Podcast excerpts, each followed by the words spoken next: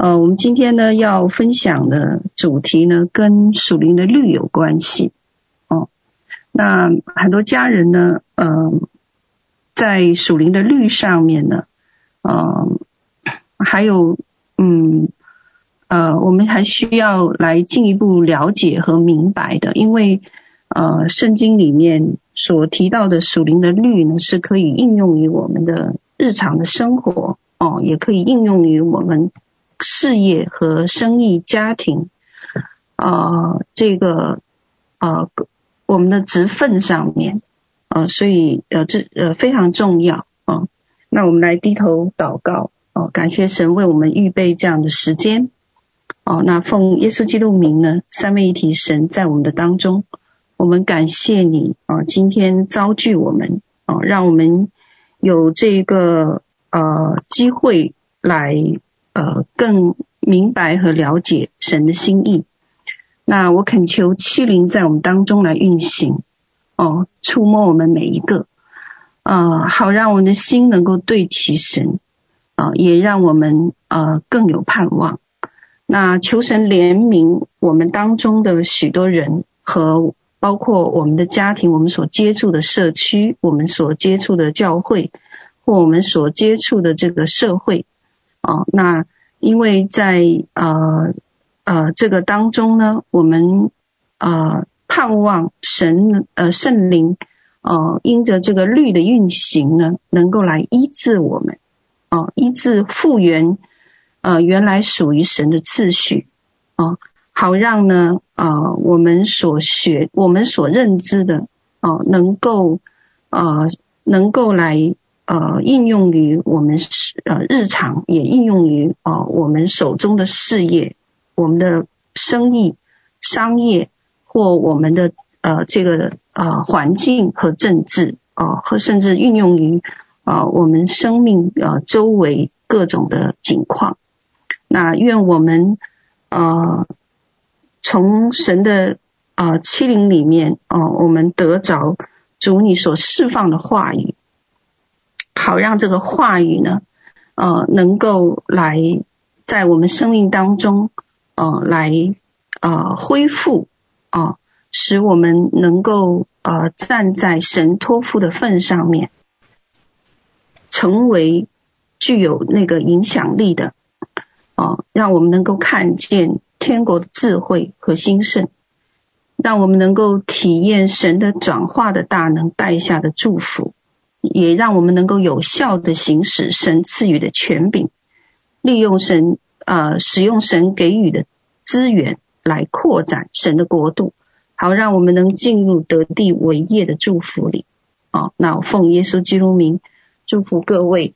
使我们今天能听得明白、晓得你的真理哦，能够活出来，感谢赞美主，也高某孩子，让这个卑微的器皿能够哦，将你的活水泉源倾倒出来，哦呃，使炼净我们的话语，也炼净我们，分别为圣，归主使用。奉耶稣基督名祷告，阿门。啊，好，那我今天分享的题目啊，就是。啊、讲我今天会提到三个律哦，希望能提完三个律哦，奉献的律、信心的律和得财货的律。那这个会涉及我们服饰的秩序、对象和祭品哦，这几个方面。呃呃，我不知道你们呃是否曾经为听到过的一些教导挣扎过？我是有哦，呃，因为呃我那么多年来的时候呢，我。呃，就是有一个平衡很困难，就是到底我我们我将教会和服饰怎么个摆，又将婚姻和家庭如何摆放，这是呃信主以来常常对我来讲很挑战。那呃，我们常常会听到一些教导，告诉我们说要把。婚姻家庭放在教会和服饰的前面，那有一些教导呢，又会让我们以为说要把教会和服饰放在婚姻和家庭的前面，所以到后面在不停的调整这些顺序的时候，就发现说很难调和，很难调和哦。呃，其实这一种过程呢，在北美呢，嗯，有有些机构是呃，就是说北美的整个基督教团体都遇到过这样的光景啊，所以当我们也想要办法把服饰分出一个到底谁先谁后的这样一个先后次序的时候，我们觉得我们呃，觉得我我我们自己有挣扎哦，那这个是我的一个呃过程。嗯，所以当这个服饰想要分一个先后的时候，我们排放它的它的这个顺位的时候，我们就觉得好像很痛苦啊。呃，在 PPT 上你们可以看到啊，对不起，我要关掉一个嗯，在呃呃这个 PPT 上哦，应该可以看得到，呃，有好几种排放方式，不管你是把服饰教会放在婚姻家庭前面，或是把事业放在你的这个婚姻家庭前面，或者是把婚姻家庭放在你的服饰和教会的方面，我们都是挣扎。那呃，当呃一开始的呃这个几十年前呢，呃西方的教会就开始发现说。当他们把服饰和教会放在婚姻家庭的前面呢，就造成很多传道人的家庭和牧者的家庭哦、产生矛盾。那特别是他们的孩子们哦、第二代，第二代就开始憎恨教会和服饰。为什么呢？因为他们的父母服侍了别人，服侍了别人的家，就忽略了他们。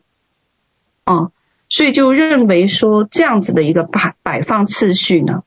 会让那些服侍神的家庭很大的亏损，所以后来最呃最近这几十年又提出了第二种方式分类方式，就是把这个婚姻家庭放在服侍和教会的前面，认为这样可以好好的爱家人啊，因为呃经文里面有提摩太三呃前书三章五节说。人若不知道管理自己的家，焉能照管神的教会呢？是不是？若不管理好你的家，焉能管理好教会呢？哦，那可是这样呢，又产生一个矛盾，就是什么呢？如果当我们家庭发生争吵不和睦的时候，是不是我们就可以不服侍神了？那是不是我们如果没有处理好家庭，那反过来讲？这个理论推下去就是，如果我没有处理好家庭，我也不用上班，也不用来从事我的事业了，是不是这样呢？所以这个也是一个矛盾哦，因为在圣经里面对这个这样子的排序呢，又提出了一个新的挑战，在马太福音十章三七到三十八哦，还有马太福音十章三十四到三十六哦。呃，这个经文讲说，爱父母过于爱我的，不配做我的门徒；爱儿女过于爱我的，不配做我的门徒；不背着十字架跟从我的，不配做我的门徒。啊，那马太福音十章二十一节说，弟兄要把弟兄，父亲要把儿子送到死地，儿女要为要与父母为敌。哦，人的仇敌就是自己家里的人。然后马太福音十章三十四到三十六节，耶稣说：“你们不要想我来是叫地上太平，我来并不是叫地上太平，乃是叫地上动刀兵。因为我来是叫人与父亲生疏，女儿与母亲生疏，媳妇与婆婆生疏。人的仇敌就是自己家里的人。”可是这句经文其实又跟马太福音五章九节。耶稣教导说：“使人和睦的人有福了，因为他们必称为神的儿子。”看似好像是有些矛盾，对吗？确实让我们头疼。所以，当我们看这个圣经的这一些话语的时候，我们一定会发出一个疑问：就是耶稣，你到底想要我们怎样呢？哦，到底想要我们怎么样呢？哦，你一会一样，一会说一样，OK，好，那这也是我的挣扎哦，嗯，那呃有一次呢，我服侍一个牧者，他的教会非常非常兴盛，啊，他也非常非常努力在讨神的喜悦，他很尽忠职守，竭尽全力牧养群羊。但是呢，我在服侍他的过程中，我发现他有非常大的羞耻感和自我否定。他一直说我自己是失败的。可是我看到他的这个，就是他为神的摆上，我并不觉得他是失败，但是他却一直认为他是失败的。为什么他这么说？他说，就是因为他的婚姻不幸哦。他的先生呢，处处拦阻和针对他的服侍。那明明神对他有非常明显的呼召和印证，可是他就是在人前抬不起头，所以他不明白，就是说为什么神呼召了他，却又安排一个非常严苛的先生，逼迫的家庭给他，并且磨练他。所以到后面他说他没有没有好的见证。所以他决定回归家庭，交出群羊。这个故事啊，非常像何西阿的故事哦。呃，何西阿呢，神是个先知，是个神的仆人。但是我们知道，耶和华神让他做了一件事情，有点以匪所思，娶一个淫妇做妻子。这这个不是不知道的事，是。知道的事情啊、哦，所以他后面的那个孩子呢，是太太在外面和别人生的，哦，还是养的是别人的孩子。所以想想，如果神让你成为何西阿，这是一个会是一个什么样的悲剧？那我知道在。中国的传道人中呢，嗯，很大量的一批都是第一代信主的基督徒，第一代的传道人，大部分其实都是荷西阿的故事。啊，我不是说呢，传道人的配偶一定会背叛婚姻，我也不是说，呃，我呃，我不是这个意思，我是说呢。在第一代的传道人当中，绝大部分的配偶是另拜一个偶像，不信主，不信主啊、那所以，如果我们讲到上面我刚才提到的这个服饰的秩序来讲呢，这种道理呢，就伤害和刺痛了很多神的仆人。甚至会杀死很多神近前的工人，但是最最讥讽的一件事情就是，每次福音复兴和兴盛，却恰好就发生在这种充满逼迫和无数拥有破碎家庭的人当中，奇怪不？哦，所以想想现在哪里福音最兴盛？不是拥有这一个。啊，这个一片繁盛的欧洲，或是这个北美，而是福音的兴盛却发生在中东、伊朗、伊拉克这种战火交接的地方，巴基斯坦这种不稳定的地区，甚至是在朝鲜、中国大陆和在非洲，嗯。这样又让我们不得不思考，哦，那，呃，到底这当中发生了什么样的事情？那我们知道，一个信念系统的建立啊，需要几代人的努力才成型的。哦，那西方的家庭和教会的神国信念系统呢，它经历了几百年的一个成型。所以它基它有基本的神学观念在那，不管它怎么演变，哦，至少属神的事情会容易被家人和亲人接纳。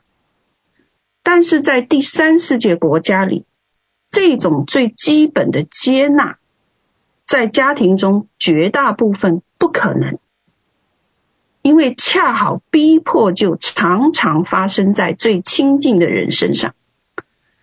我认识很多这样的家庭，哦，我其中认识有一个印度家庭，哦，那我认识的这个呃啊，对不起，应该是个巴基斯坦的家庭。我认识的这个家庭呢，这个人呢，他因为偷了一个福音袋子，信的耶稣，啊、就是因为自己偷了一卷袋，看了那卷袋，信了耶稣，结果呢就被家族知晓了。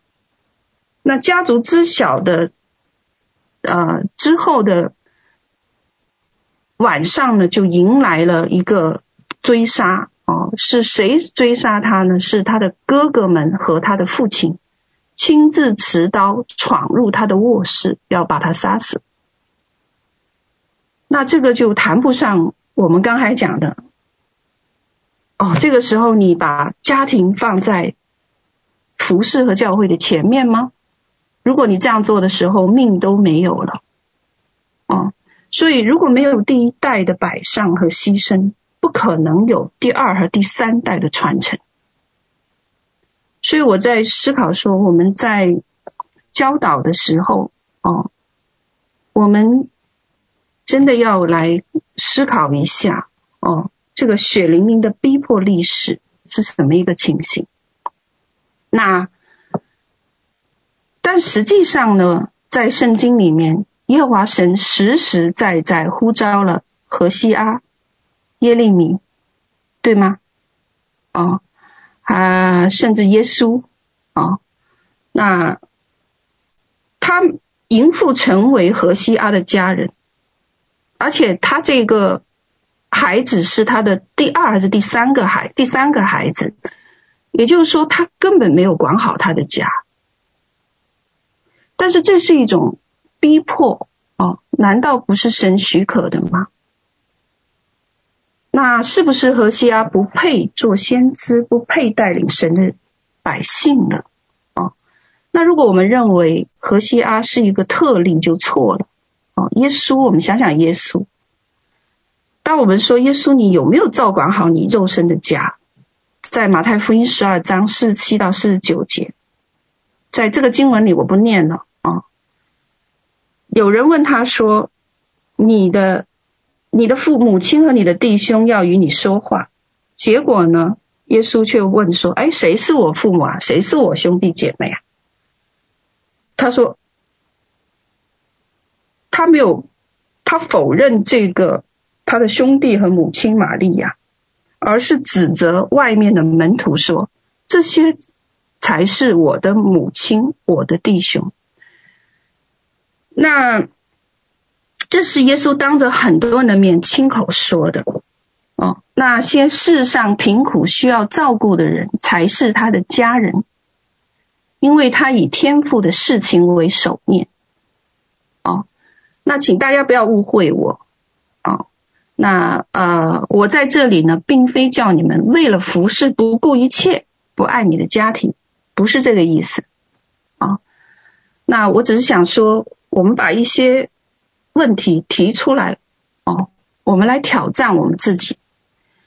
那我也曾经被这些理念捆绑，没有自由，充满罪疚感，因为我们没有办法排好那个服饰的这个先后的时候，我们很困难迈出服饰神的那一步。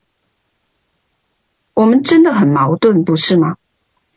如果说我们全副精力投入家庭，我们就不符合舍己爱人这个标准。但如果精力大部分投入服事，自然你就不能照顾好你的家庭或事业。所以我们在挣扎中，我们到底应该仿效基督，顾全神国的大事，还是应该自私一点，顾好我的小家就好？反正我们到人死之前，你发现没有？最后陪伴我们的只是我们的亲人而已，不是教会。难道我们不应该好好珍惜吗？所以我们在这样的矛盾里面，我们想把服侍神放在第一位，又不想在服侍神的过程中牺牲掉我们的孩子和家庭。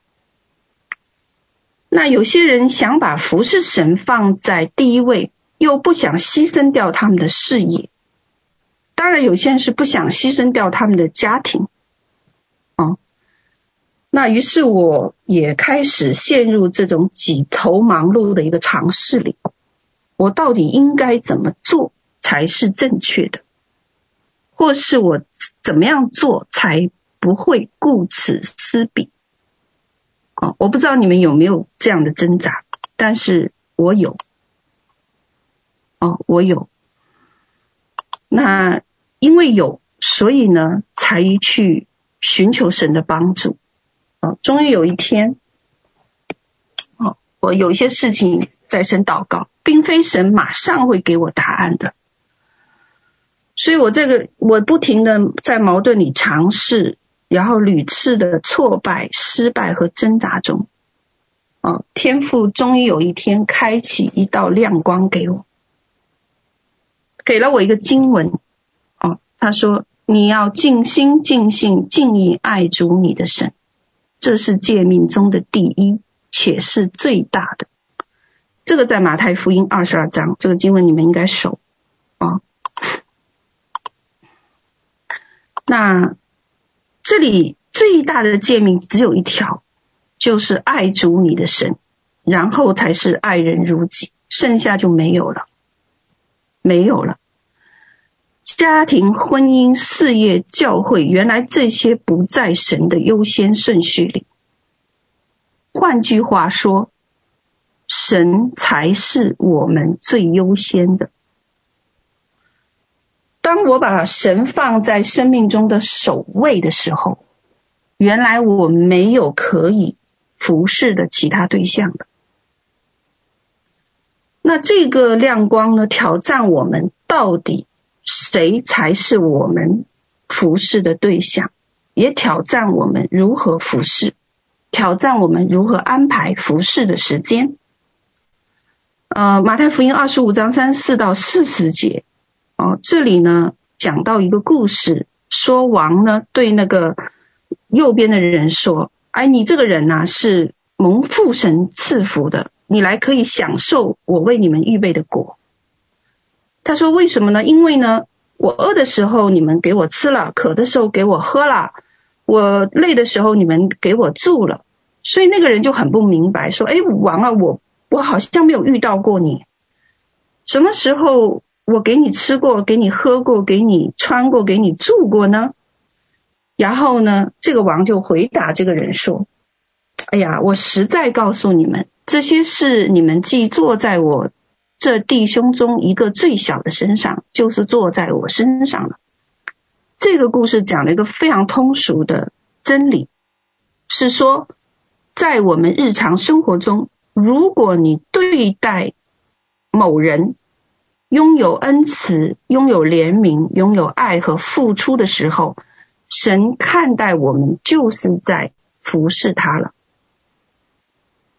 哦，神看待我们就是在服侍他，就是在敬拜他。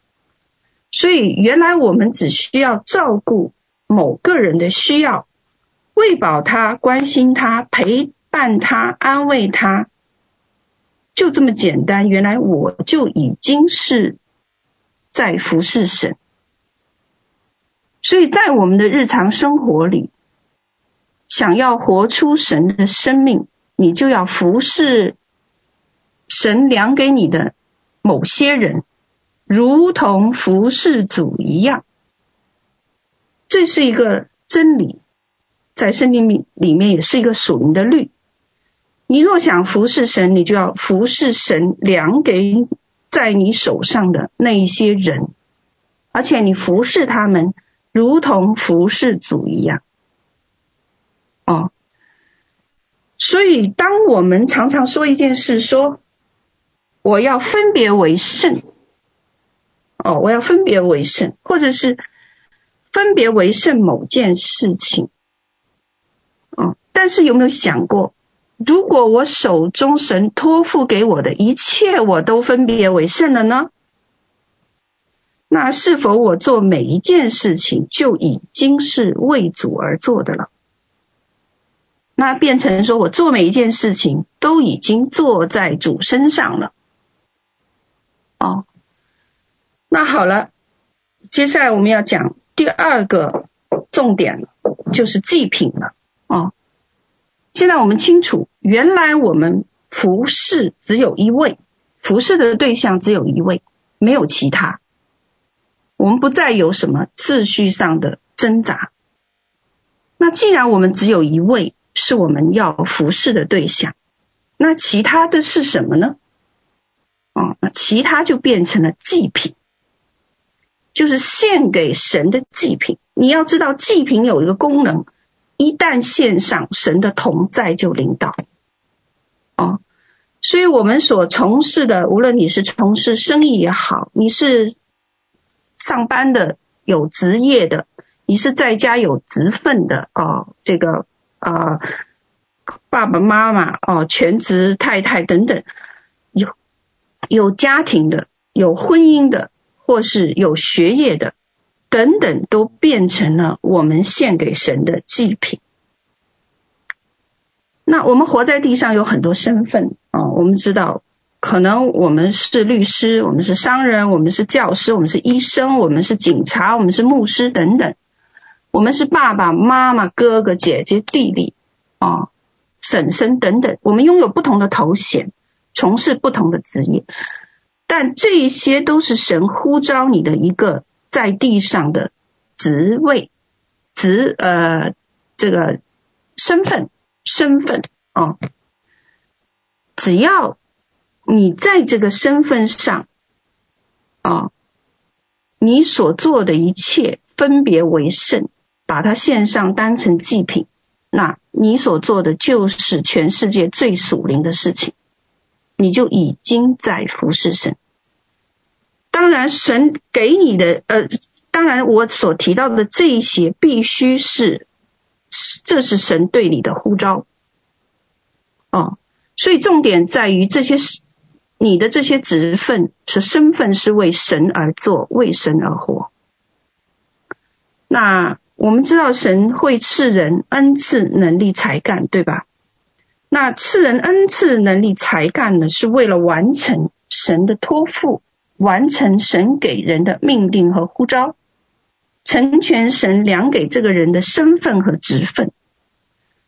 所以，任何你手中的一切，无论是做工作也好，无论是你生意也好，无论是身份也好，无论是职分也好，你本身应该。就是对神委身哦，所以任何工作、身份、职分本身应该就是对神的委身。所以，假设你是个商人，那你在商场上所有的一切都应该属于神，也应该献给神。这就包括了你的员工、你的客户、你的供应商，都是神量给你。所以，你服侍他们就要怎么样？如同你服侍神一般，如同你爱神一般。你在商业的这个领域里，将你的恩赐、才干、能力摆上给神使用，急着这些所做的一切带给带出神的荣耀来，急着你跟这些员工、客户、供应商的人际关系带出神的荣耀。那如果你是位服务生，你是打工的，同样。你的客户、你的上司都是神量给你的，你服侍他们如同你服侍神一般，如同你爱神一般。哦，这个这个祭品，哦，这些是祭品。那祭品呢，有一个关键，祭品一旦出现，一旦被奉献出来，就能够自然吸引神的同在。哦，所以当你把生意献出给神，这项生意自然成了祭品。就吸引了神的同在，因为祭品就是馨香的祭哦，馨香的祭物一旦出现，这个神的同在就被吸引下来。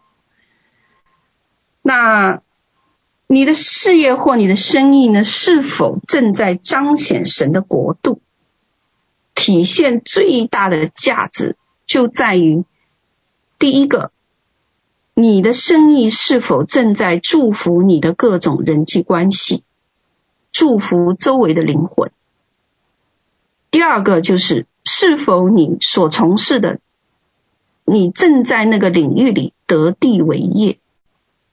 哦，得地为业。嗯，我这有一个例子啊，我这有个例子，嗯嗯，有一个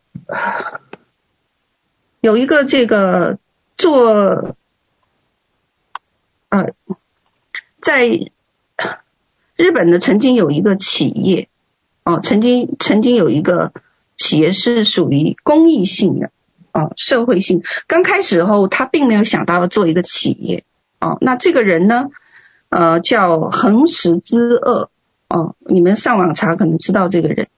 那他呢，就去到一个非常贫穷的小山小小山村里，然后那里呢，有两千多户人，有一半以上是老年人。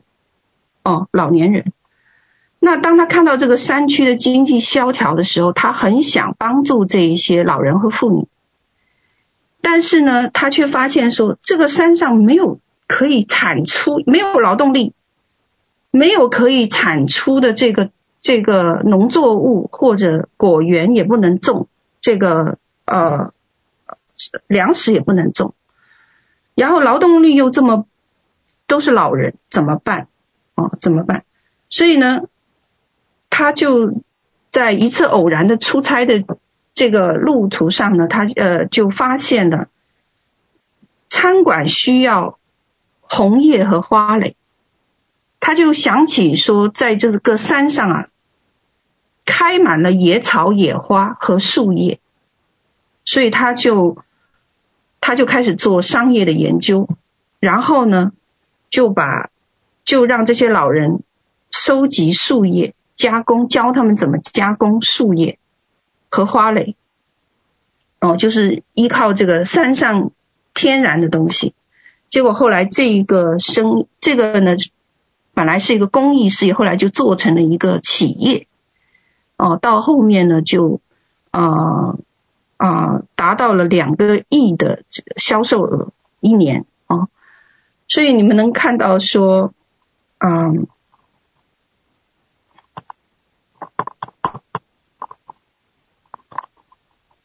哦，所以能看到说，嗯，这个是我们手中所做的，要想体现这个神呃体，要想彰显神的国度，体现它最大的价值，就要看你是否正在祝福这个人人际关系，祝福周围的这些灵魂。哦，那同样的，呃，有一个装修做装修生意的一个信主的家庭也是。生意一落千丈，不知道怎么办。哦，这个在最困难的时期，神就让他给他这个意象、异梦，告诉他说：“你来关心这个社区的灵魂。”所以他就决定先把生意的扩展稍微放一放，开始去关心。无意中呢，就住进了一呃，就就遇到了一个家庭。这个家庭呢，就是需求什么呀？他这个家庭的太太呢，就需要医治哦。等他把这个医治做完以后呢，这个太太就问他：“你做什么生意的？”然后他说：“是我做装修的。”他就把他带到他的家，然后呢，就请他来装修。就没有想到这一个家庭竟然就是一个突破口哦，原来这是一个呃非常富裕的一个家庭，他呢就是拥有这个房地产的公司，所以后来。就把这，他就让他的装修公司起死回生哦。那么神先让他祝福你周围的灵魂哦。那是否在这个领域里得地为业哦？得地为业。那我们知道，如果商业的领域呢，你是以神旨意为出发的，你是必蒙恩宠，因为这个神国一旦入侵地球，就要得地为业，不可避免，这个律就要运行，运行。那当我们用心照顾我们手中的，不论是客户、员工，哦，你的家庭也好，把他们当成献给神的祭品，服侍他们，如同服侍神，就是一个非常实际的，哦，敬拜和服侍，表达爱的，对神表达爱的方式，所以它本身就应该成为一项事工。但是前提是神呼召你进入的领域啊，不呼召你进入领域，我当然不能算啊。所以我们就不再挣扎，我到底怎么样子做哦？如何来排这个次序？好了，下面我讲另外一个律，奉献的律哦，呃，奉献的律。马拉基书三章八到九节，这个经文大家应该很熟悉。人岂可夺取神之物？你们竟夺取我的供物！你们却说我们在何事上夺取你的供物呢？就是在你们，就是你们在当纳的十一和当献的供物上。因你们通国人夺取我的供物，咒诅就临到你们身上。每次读这个马拉基书三章，我就在想。一个拥有天下万物，就是说那么丰盛的神，钱财根本对于他来讲不是什么事，他就这么小气，盯着他选民的十分之一不放。哦，而且呢，你看他后面的那个经文讲说，你们夺我的供物啊，我就咒诅你们。哇，这个是一个严厉的处罚和指责。那些不奉献十分之一的人，更奇怪的就是十分之一神拿到手了，他转身就给了利未人，没有全部用在祭品上，嗯，其他的祭品上，而且还亲口说十分之一是利未人的产业，是由耶和华亲自从以色列民手中收取给祭司的。以至于让他们能够专心在属灵的教导和知识上供应以色列人，喂养他们的灵魂。所以这个事情我常常在想，神又不缺乏，这么计较吗？哦，那么到底神在意的究竟是什么？为什么我们必须要给这十分之一？而且太过分了，还和咒诅连上关系了。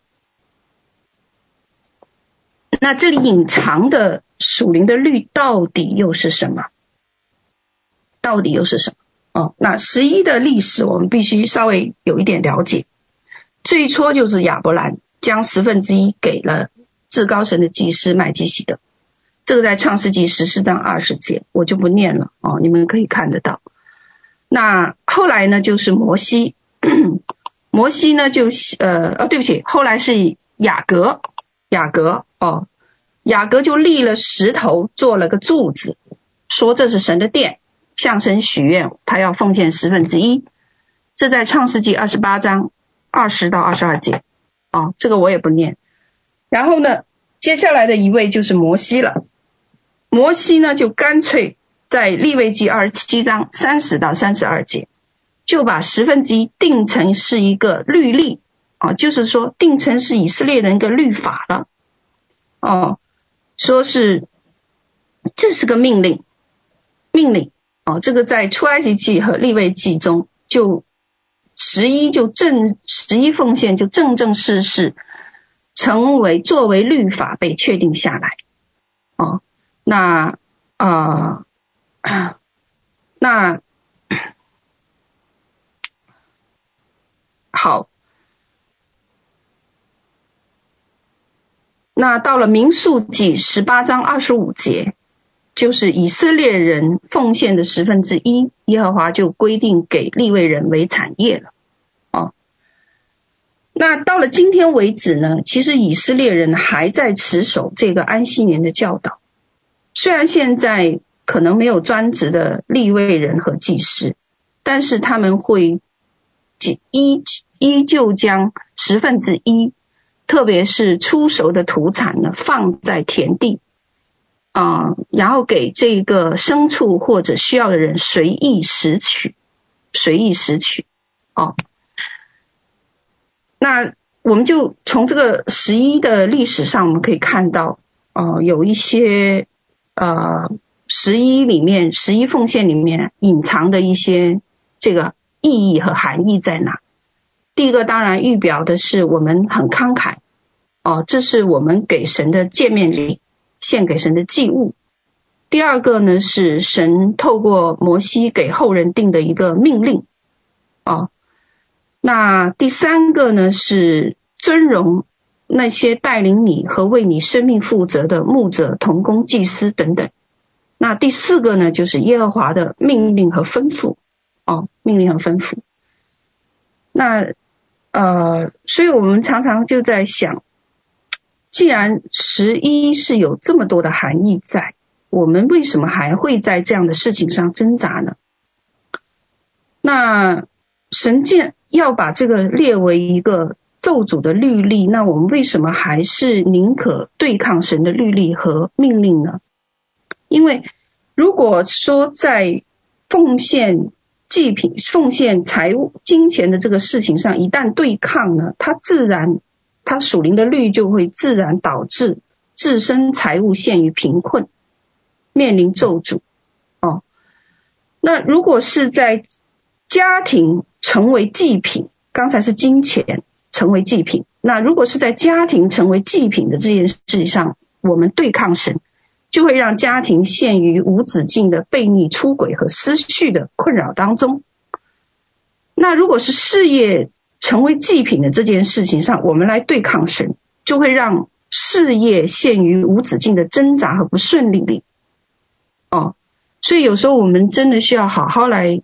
思考一下，我们对于祭品，不管是钱财，不管是配偶，不管是家庭，不管是儿女，不管是事业，你仅仅掌控在手中，或者你在这方面，当你缺乏，你对抗神的时候，究竟那个恐惧的来源是什么？哦，那或者是由其他更深的问题正在困扰我们呢？困扰我们的，我希望说，我们一会祷告的时候，我们可以在这几个方面来得释放哦。那除了刚才我提到的四个十一十一奉献里面的含义以外，还有一个非常非常重要的原因，在诗篇一百一十五篇十五到十六节哦，他说，呃，你们蒙了。造天地之耶和华的福，天是耶和华的天，地却给了世人。什么意思？这里面原来隐含的一个另外一个属灵的律，就是原来十一是神与人合伙合作。啊，大家讲说，哎，这个经文怎么说到我们跟神合作？看不出来，没关系哦，慢慢听我解释。我们知道。地和海里的鱼，天上的飞鸟，哦，是已经交给人类来治理的。这个在创世纪里面有讲。我们拥有属地的这个资源，父神呢将地球呢交给我们来治理管理，这是本来在伊甸园的父神的旨意，对不对？啊，那这个就像一件事情，像什么？像我现在。从一个总统的手中，我租赁了一片地来种植一样。那这个地当然是一个有效的租赁期里面，哦，我在这个有效的租赁期里面，我就是这片农庄或者农场的管理者和经营者，对不对？那。房东呢？这个就是这个总统呢，想要在我的租赁期插手我对这片土地的经营和管理，这是不可以的。就算你这个房东哦是总统也不可以。为什么不可以？因为他自己受他所立的租赁合约的限制。那谁才能插手我这一片地和这个农庄的事务呢？具体事务呢？就是，除非他是我的合伙人，所以最后呢，神选择跟我们合伙，开始加盟到我们手中的每份生意、事业、工作、学习、家庭、婚姻里。哦，那么神神加盟进来呢，他一定要贡献他的部分。他贡献他的部分，我们也贡献我们的部分，对不对？我们努力耕耘。那他贡献他的部分是什么呢？他提供他的保护，啊，保护就包括什么？包括我们不受一切的天灾和人祸，保障我们的身体灵魂健康兴盛，保障有命去经营我们手里的事业。顺便，他还祝福土那块土地、那只那个季节、那个天气、那个雨水、那个充沛等等。就像我知道，我们今天有一个团契呢，在要在外去这个呃。在外去这个一起聚集，可是我们知道昨天晚上下雨，所以我知道这份祷告就是让雨止住，以至于今天一大早阳光充沛啊，都没有任何的拦阻，可以平安的聚集，一样的道理，保证没有仇敌窃贼来偷窃毁坏杀害本来应该属于我们收成的那一份。所以，当我意识到看到这个圣经的这个真理的时候，看到这个属灵的律的时候，我终于明白一点：这个大卫啊，当年啊，为什么这么理直气壮去找拿巴要这个吃的？大卫保护了拿巴的仆人和地业，所以理直气壮的带着士兵就去问拿巴要供物，因为这是神的律之一。这个在以赛亚书上二十五章。四到八节经文我就不念哦。那所以跟神合伙呢是有益处的，因为神非常讲究契约精神，他讲诚信哦，甚至他还敢做一件事情，就是他呼吁他的合伙人们，你们注意了，你可以先试试他的能力，只要你跟他合伙。看看他是否会为你敞开天上的窗户，倾覆给你无处可容。这相当于我们拿到政府的合同，稳赚不赔。哦，这个在马拉基书三章十到十二节，三章十到十二节他说的：你们将要将当纳的十分之一全然送入仓库，使我家有粮，以此试试我是否为你们敞开天上窗户，倾覆给你们无处可容。所以有时候我就在想。我现在住加拿大，那我是不是每天每天我都给英女王交税，给国家缴税，对不对？为什么我甘心乐意给呢？就是因为这个是英女王保护的地盘，有国家的军队、各级政府的保护，自然我就要交税了。那有一天，我跟我一个客户聊天，他是个生意人，他在叙利亚和阿富汗做石油生意，他就告诉我。他石油生意收入的百分之不知道是三十还是百分之五十，他需要支付给每天派兵守在他家门口的军队，因为为什么？因为那个将军为他在乱局中提供足够的保护和安全。难道我们现在不是这样的乱局吗？现在亚当年的亚当把这个权柄啊被偷盗了，被谁偷盗了？仇敌偷盗了。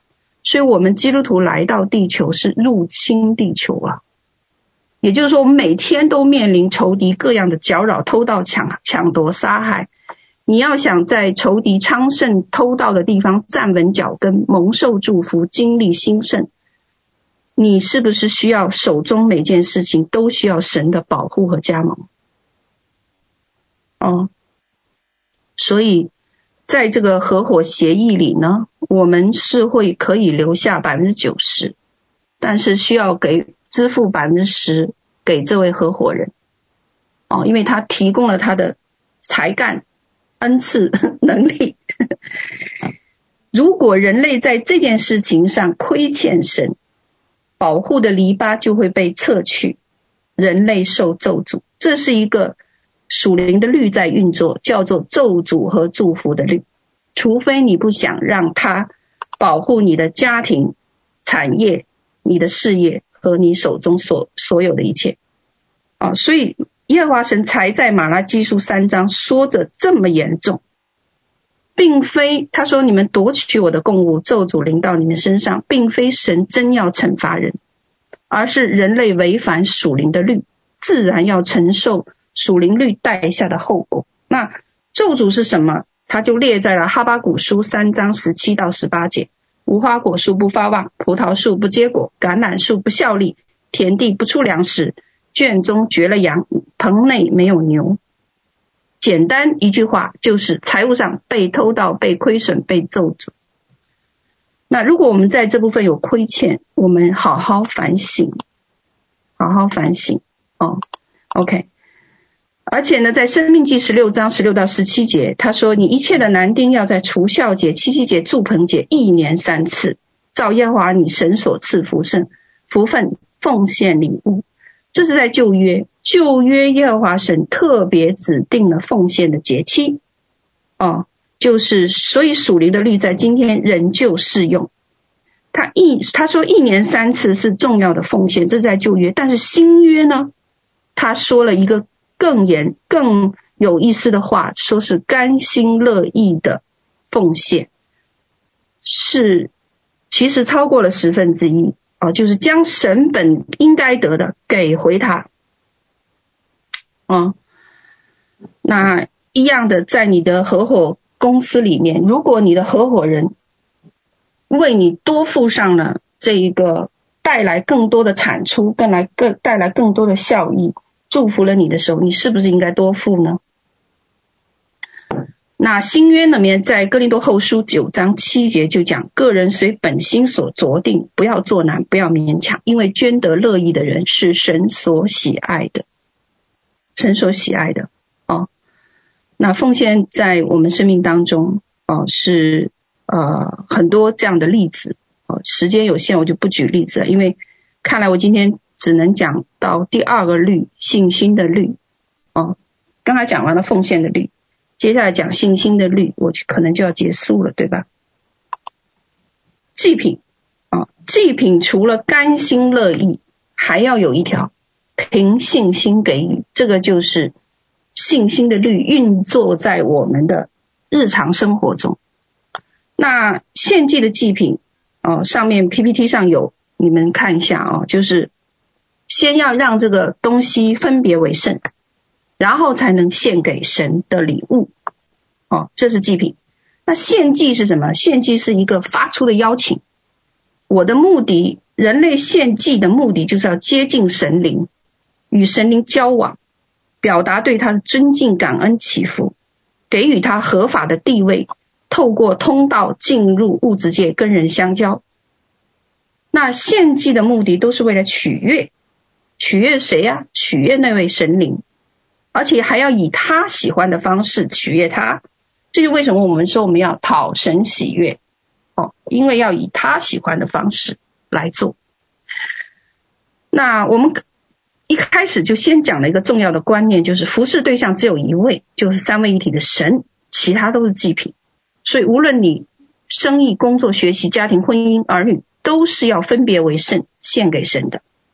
这是表达对神爱的一种。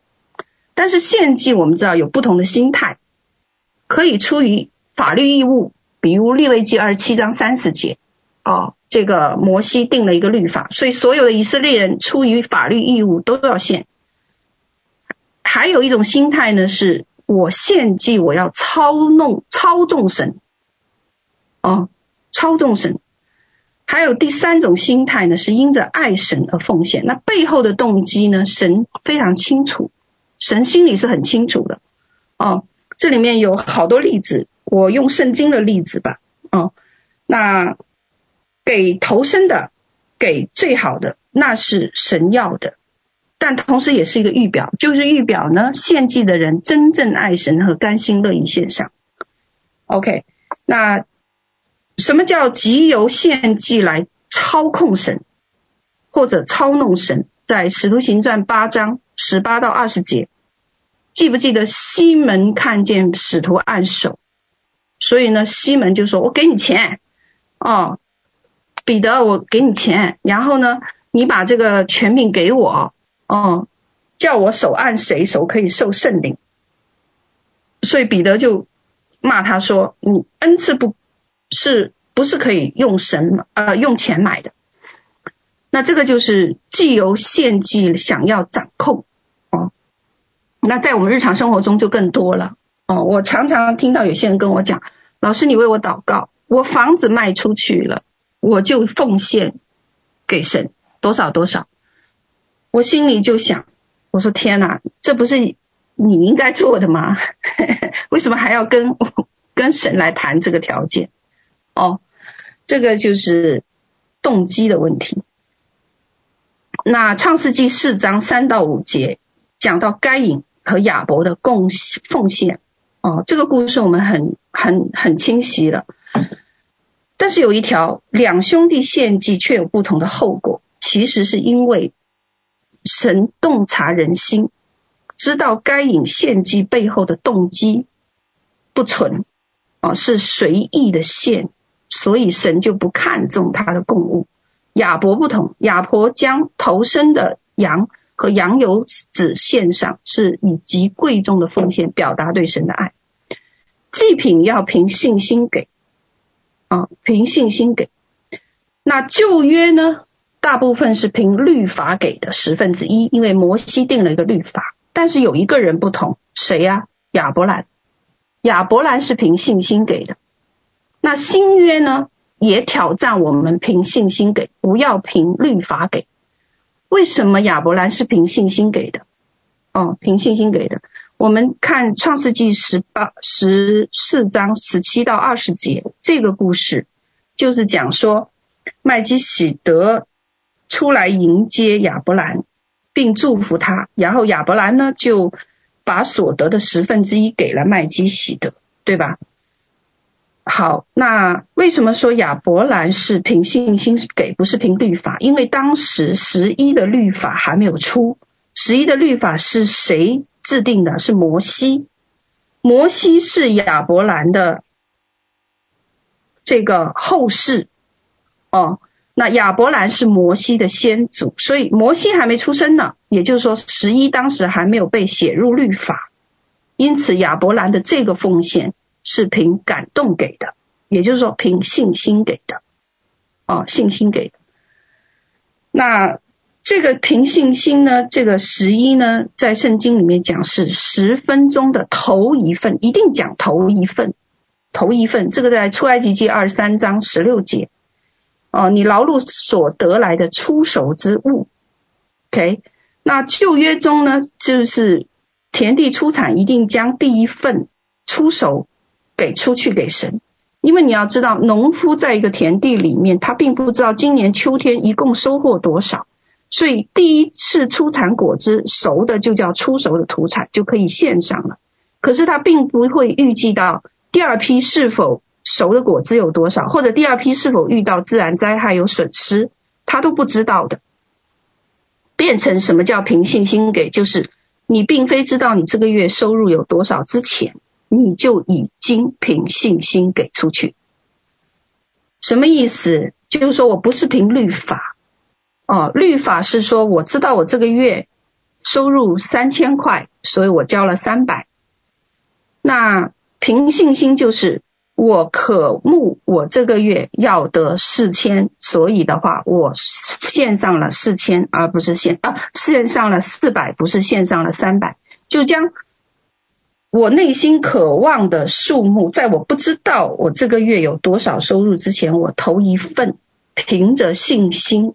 和感动，我就已经献出来了，这个才叫凭信心给。这在新约里面就是如此的，哦，如此的。那呃，所以无论是我们的事业、家庭、婚姻、子女，都是凭信心献上，不是凭律法，不是凭律法。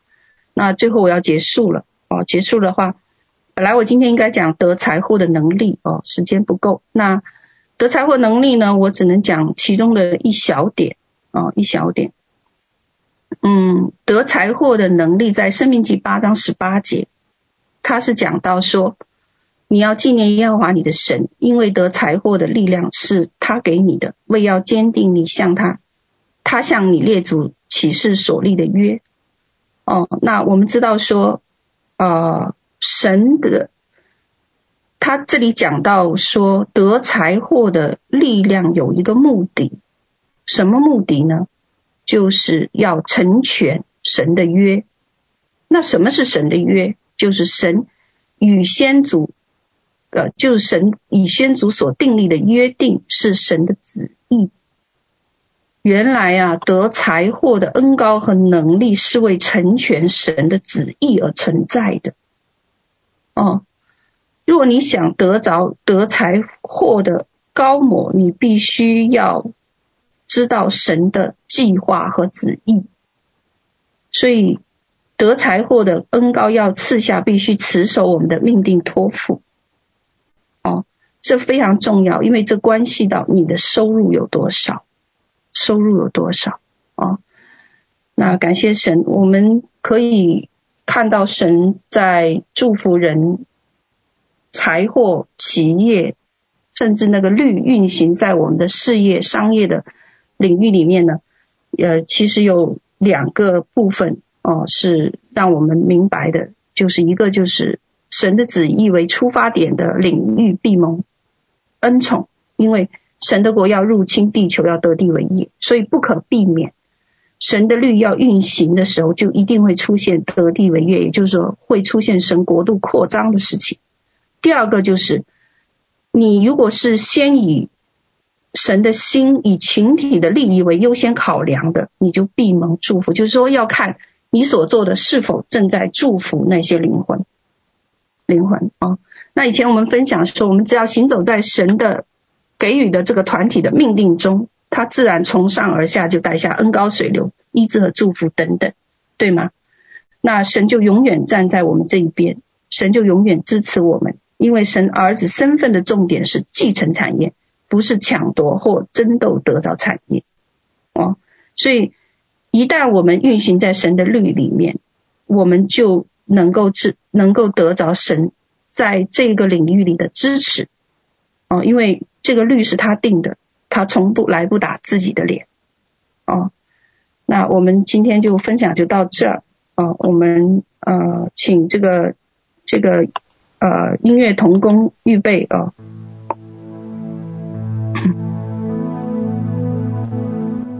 哦，好，感谢神。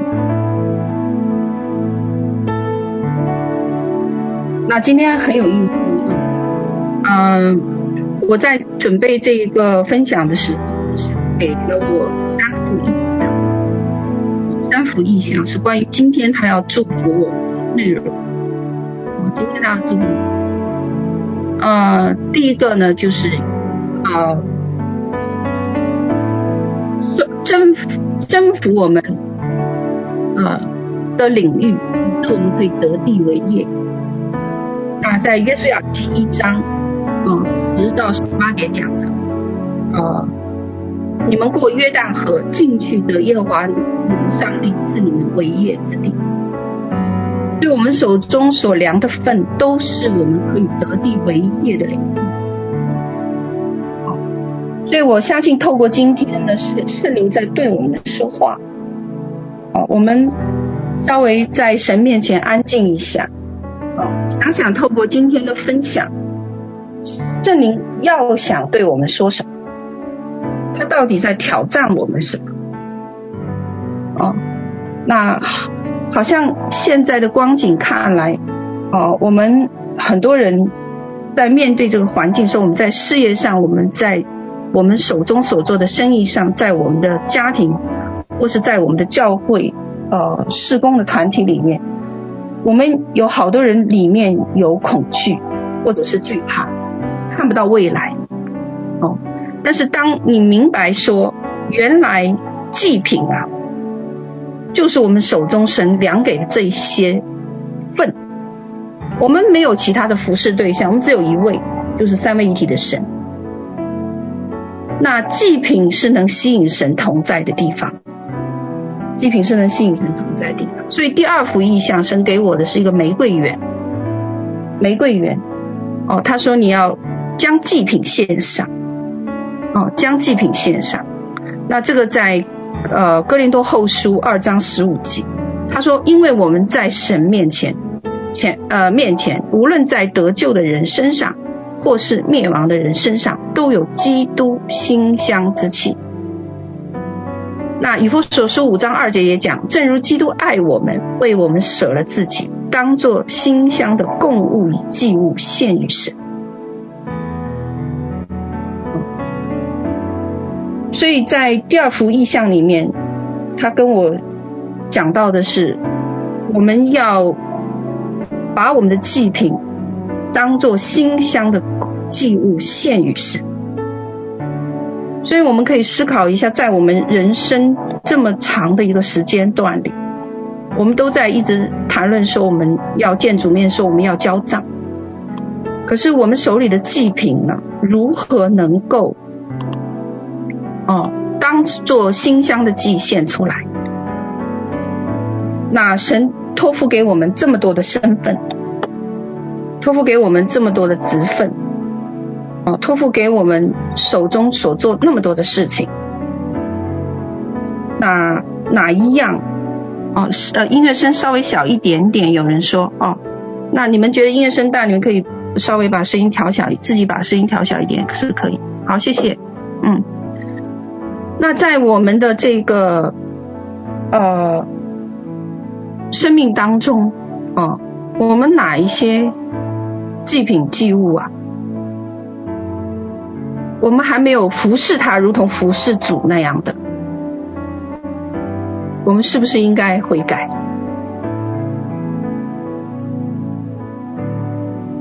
我想想你的身份，想想你在，不管你是在施工服侍的地方，还是在你的家庭里，还是在你的事业当中。哪一些你尽忠职守？哦，那如果我们真的是在祭品献祭的这个事情上有挣扎，我们要问问我们的内心，为什么我们常常抓牢这些、掌控这些东西，或是我们极度缺乏？那我们的恐惧是什么呢？啊，是否我们里面有更深的问题正在困扰我们，并非只是我们表面上看到的缺乏而已，而是另一个更深的问题正在困扰我们。啊，我知道有一些同工们，有一些家人啊，他们啊，对服侍神，对对这个。啊，对教会的服侍，或者是对施工的服侍，缺乏热情。那他，当你我们缺乏热情的时候，我们是否要考量一下，我们在这个部分到底是什么样更深的问题正在困扰住我们，没有办法把热情释放出来，是因为我们。人际关系的摩擦，我们受伤，我们无法原谅，无法饶恕。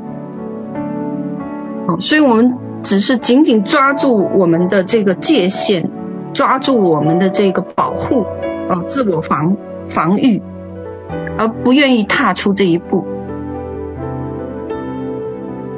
那如果我们里面是这个样子的，我们需要悔改。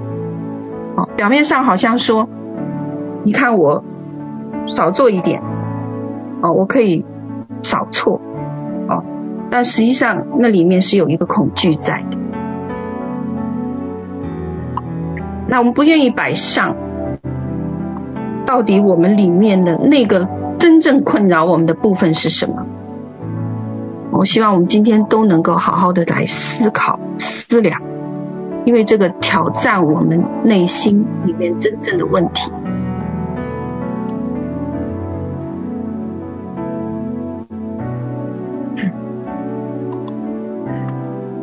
那第三幅意象，哦，神给我看见的是一个池子，OK，毕大池的池子，啊、哦，毕士大，对不起，毕士达的池子，啊、那里面有患病的，有瞎眼的，有瘸腿的，有瘫痪的，这些人在等池水动起来，因为主的天使按时下到池子里搅动池水。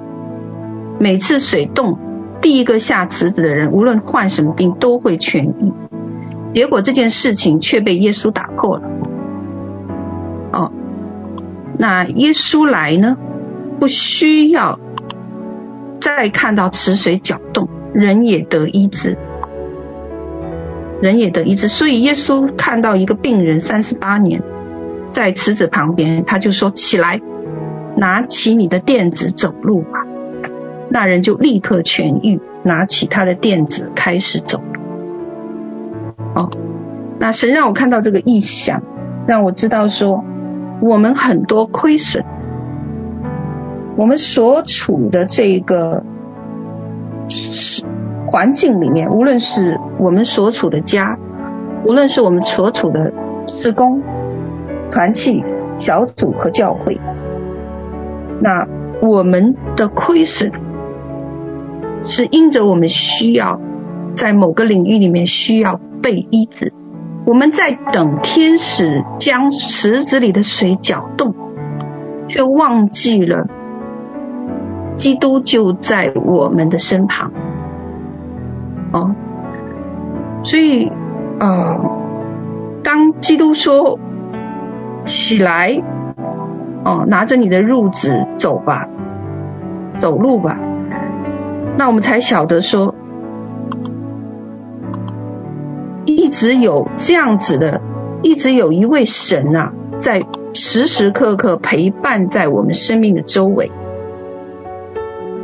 哦，时时刻刻陪伴在我们生命的周围。我们需要找到他，将我们要的一切需要的东西向他分享。我们不是在等天使去搅动那个池子，我们不是要盼望说谁第一个跳进池子里。哦，真理不是这样的，真理就是耶稣来，将周围一切的人，将这一个需要的人都得着了医治。所以无论我们手中的祭品如何，我们要注意到。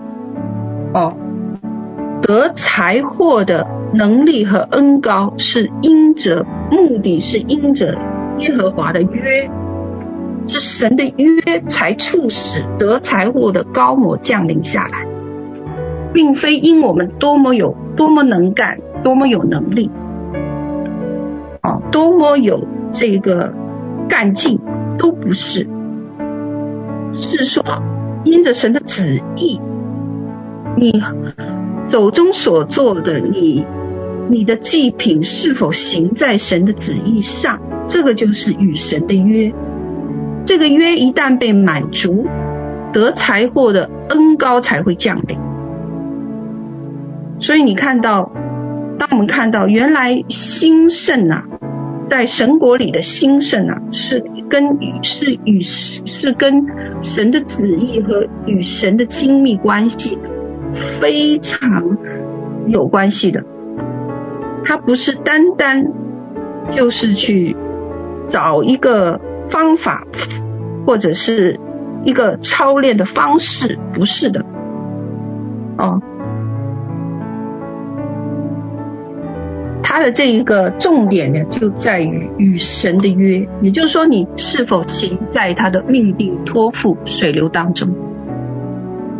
那他自然带领你，他也不亏欠你，而且他还要在你旁边支持你。那我们学习怎么样与神合伙？